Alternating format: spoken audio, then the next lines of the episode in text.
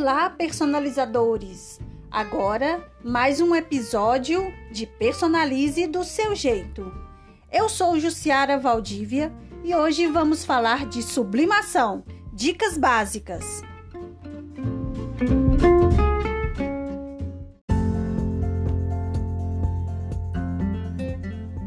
Sublimação é uma técnica de impressão que tem a finalidade de estampar tecidos e outros materiais por meio de uma impressora jato de tinta.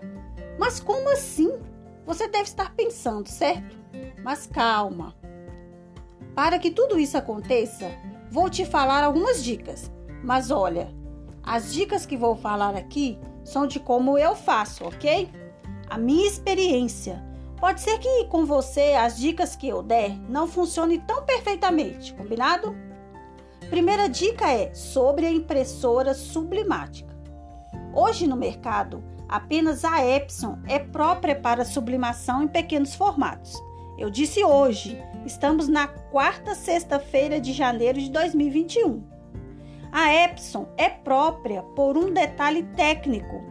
Ela tem a cabeça de impressão separada do cartucho de tinta. Isto significa que a tinta não vai evaporar antes da hora, beleza? Minha segunda dica é tinta, papel e perfil de cores. No princípio, comprei a tinta e perfil de cores em uma loja online especializada em sublimação e o papel em outra empresa. Não funcionava, não ficava bom, estava muito fantasma, as cores não ficavam perfeitas. Hoje eu só compro tinta, papel sublimático e perfil de cores sempre na mesma loja e fica tudo lindo. A tinta é própria para sublimação e eles fazem o perfil de cores testando a impressão no papel sublimático que eles vendem. Não tem como dar errado. Fica muito, muito bom. A minha terceira dica é a prensa térmica. No mercado tem muitas prensas planas, tem boca de jacaré, tem, tem outros tipos de prensas planas, prensa para caneca, para bonés. Então, assim, antes de comprar a sua prensa, você vai pensar: o que, que eu vou fazer? Que pensamento é esse? É o seu nicho de atuação. O que, que você vai pensar segundo? Qual o espaço que eu tenho? Compensa eu comprar uma prensa industrial grande se eu tenho uma impressora caseira, que é a 4, a 3 no máximo? Qual é o meu recurso? Quanto que eu tenho para gastar nesse investimento todo para sublimação? Então, é para você pensar em tudo que eu disse agora. E a minha última dica sobre sublimação: não saia por aí comprando de tudo agora.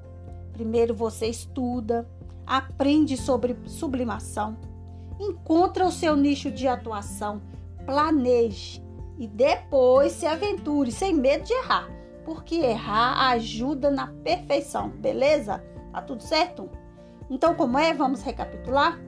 Estude sobre sublimação, encontre o seu nicho de atuação e vá para as alturas, suba. É isso aí, pessoal. Ficam essas dicas aí para vocês, mas lembrando, são de como eu faço, são as minhas experiências. Não signifique que tudo vai correr certinho do jeito que eu disse para vocês, beleza? Valeu, pessoal. Até o próximo episódio.